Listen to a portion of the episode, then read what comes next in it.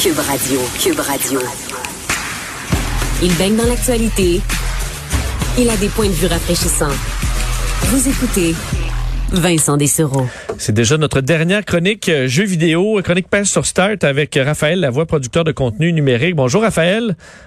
Allô Vincent, ça, passe vite. Hein? Euh, oui, ça passe tellement vite. Je suis content que tu termines avec du contenu de chez nous, un nouveau studio de Montréal, euh, mais qui attire la critique. Oui, un nouveau studio euh, qui s'appelle le Raccoon Logic, qui dont la fondation a été annoncée hier, qui est fondée par Alex Hutchinson et Reed Schneider, qui sont des anciens en fait de Typhoon Studios, qui est l'entreprise derrière Journey the Savage Planet, qui est paru en 2020. Euh, Typhoon avait été acheté l'année passée aussi par Google euh, pour devenir euh, un studio pour Google Stadia à Montréal, mais avait été fermé par la suite le studio montréalais de Google plus tôt cette année. donc, bref, cette équipe-là, qui est l'ancienne de Typhoon, qui a été rachetée par Google, s'est reformée un studio en quelque sorte qui s'appelle Raccoon Logic en employant d'autres personnes pour grossir euh, l'équipe, une vingtaine de personnes. Donc, ils ont annoncé le lancement de leur studio euh, mercredi. Par contre, euh, il y a une controverse, on pourrait dire, qui, qui, a pris de l'ampleur quand même assez rapidement sur les réseaux sociaux en raison de l'équipe du studio qui est formée en fait de 20 hommes majoritairement blancs et il y a eu beaucoup de critiques sur Twitter notamment au sujet du manque de diversité de l'équipe. Est-ce que c'est, euh, je veux dire, euh, juste un, symptôme un peu de l'industrie qui, euh, si on regarde dans d'autres d'autres studios au Québec, c'est ça ressemble un peu toujours à ça?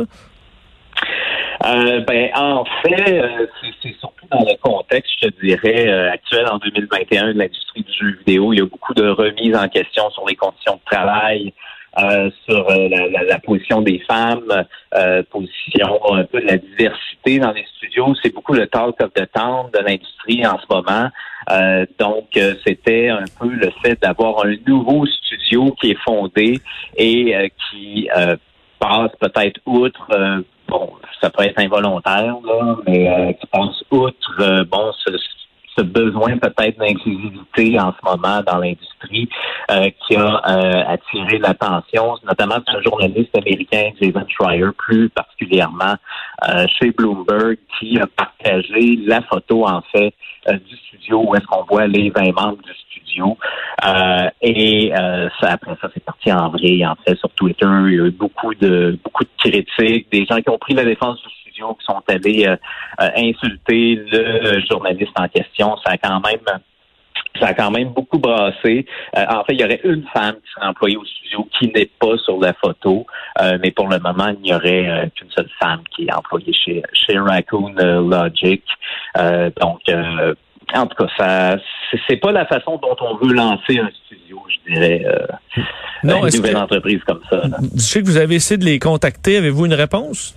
On n'a pas eu de réponse euh, encore euh, de la part du studio. En fait, on les a contactés. Eux nous ont référé euh, en anglais à leur équipe de PR qui se trouve en Grande-Bretagne. On a eu une réponse comme quoi on allait avoir plus de nouvelles éventuellement de la part du PR du côté de la Grande-Bretagne. Mais bon, pour l'instant, pas vraiment eu de réponse. Il y a eu bon oui, vas-y. Euh, ben, j'allais dire parce que dans le jeu vidéo, là, je comprends qu'on dit c'est que blanc, là, la couleur de peau, mais euh, la présence féminine dans les jeux vidéo est quand même euh, pris beaucoup d'ampleur dans les dernières années. Là, moi que je me trompe, j'ai visité Ubisoft, il y avait quand même, je comprends que c'est une majorité d'hommes là, mais il y a quand même une présence féminine non négligeable dans les jeux vidéo maintenant. Ben c'est un mouvement pour essayer d'augmenter cette cette proportion-là pour essayer de justement euh, donner de la place euh, aux femmes, puis en, général à la diversité. Bon, et euh, beaucoup de gens qui disent, et avec raison, que la, diversité va amener de nouveaux regards dans les entreprises, va permettre de faire des jeux qui, qui, vont amener bon les, les, les, joueurs ailleurs avec différentes perspective. Euh, donc, c'est vraiment un mouvement qu'il y a dans l'industrie en ce moment, et c'est peut-être un peu ça que pour ça que le, le bas blesse un peu. Est-ce que tu sais si on voit dans les écoles de jeux vidéo euh, une présence euh, féminine plus grande? C'est sûr que si euh, elles vont pas étudier là-dedans ou ça les intéresse pas, on peut pas l'inventer non plus. Est-ce que ça part déjà des, des, des de la formation? Euh, c'est une bonne question. Je pourrais pas, euh, je pourrais pas te répondre euh, malheureusement là-dessus. C'est ça, si on regarde au niveau des, des, joueurs, des joueuses en général, ben, il y a quand même une bonne proportion qui est grandissante d'année en année de, de, de, femmes qui vont s'intéresser aux, aux, jeux vidéo. Donc, je, je peux pas te répondre nécessairement sur la question de la formation. Euh, mais euh, des femmes en jeux vidéo, des, développeuses de talent, ben il y en a plusieurs. Puis euh, ben, on peut on, peut engager. Il y a des gens de tout horizon qui sont de talent au Québec. Euh, juste un mot avant de, ben de, de, de, terminer officiellement l'été. Euh, L'automne, selon toi, va avoir l'air de quoi dans le monde des jeux vidéo? Est-ce que de, là, les grands, les nouvelles consoles sont sorties euh, l'automne, euh, bon, l'an dernier. Est-ce que là, ce sera plus facile d'en avoir alors que plusieurs qui délaissent peut-être un peu le gaming pendant l'été vont retrouver leur console parce qu'il va se recommencer à faire froid un peu? Est-ce que ça va être plus facile d'en trouver? Est-ce qu'il y a des grandes annonces, des nouveautés extraordinaires qu'on attend d'ici les prochains mois? Euh, au cours des prochains mois, ça risque peut-être pas d'être euh, l'automne le plus euh, le plus épicé, on pourrait dire, en matière de jeux vidéo. Bon, l'année passée, comme tu l'as dit, il y a eu le lancement bon, de la PlayStation 5, la Xbox Series X.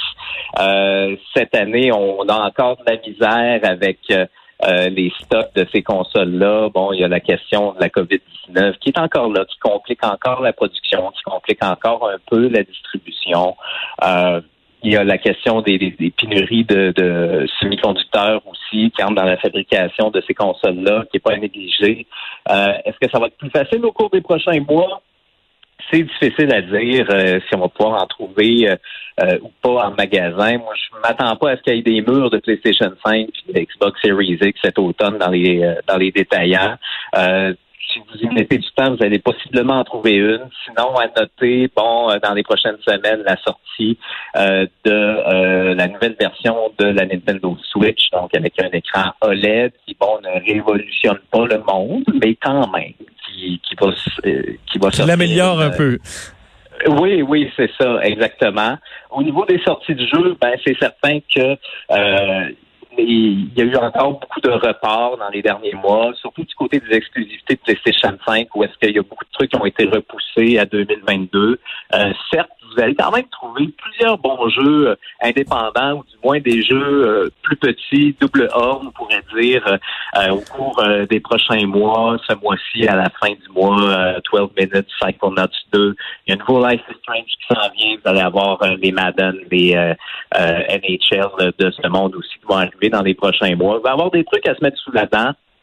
Et je vous dirais, cet automne, ça va peut-être être un bon moment pour aller euh, creuser dans votre, euh, votre backlog, là, en bon français. Oui, c'est ça, les jeux qu'on n'a pas eu le temps de jouer encore, parce que souvent, c'est moi, quand je m'en vais revoir, c'est j'ai vrai, j'ai acheté ça, j'ai jamais joué.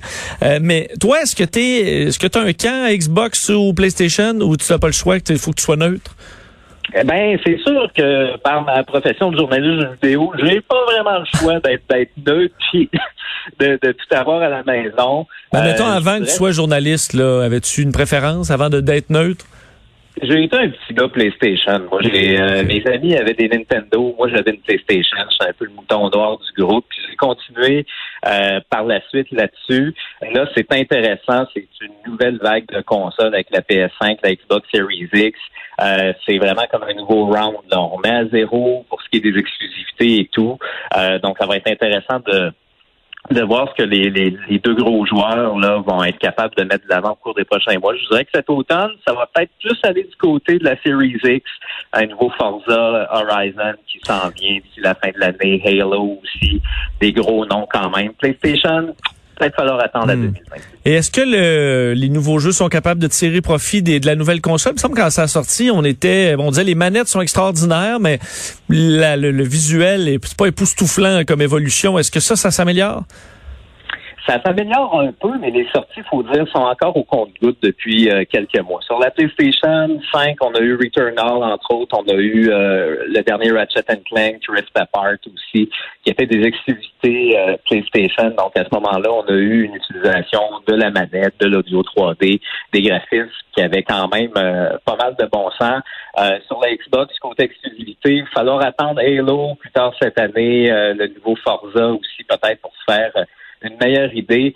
Ça s'en vient, mais euh, si vous avez une PlayStation 4 ou une Xbox One à la maison en ce moment, bah, sentez-vous peut-être pas si mal que ça de pas avoir encore une console nouvelle génération. 2022, ça risque d'être pas mal plus la grosse année pour vous en procurer. Ouais, je l'ai gardé, je suis encore sur la PS4 dans mon cas.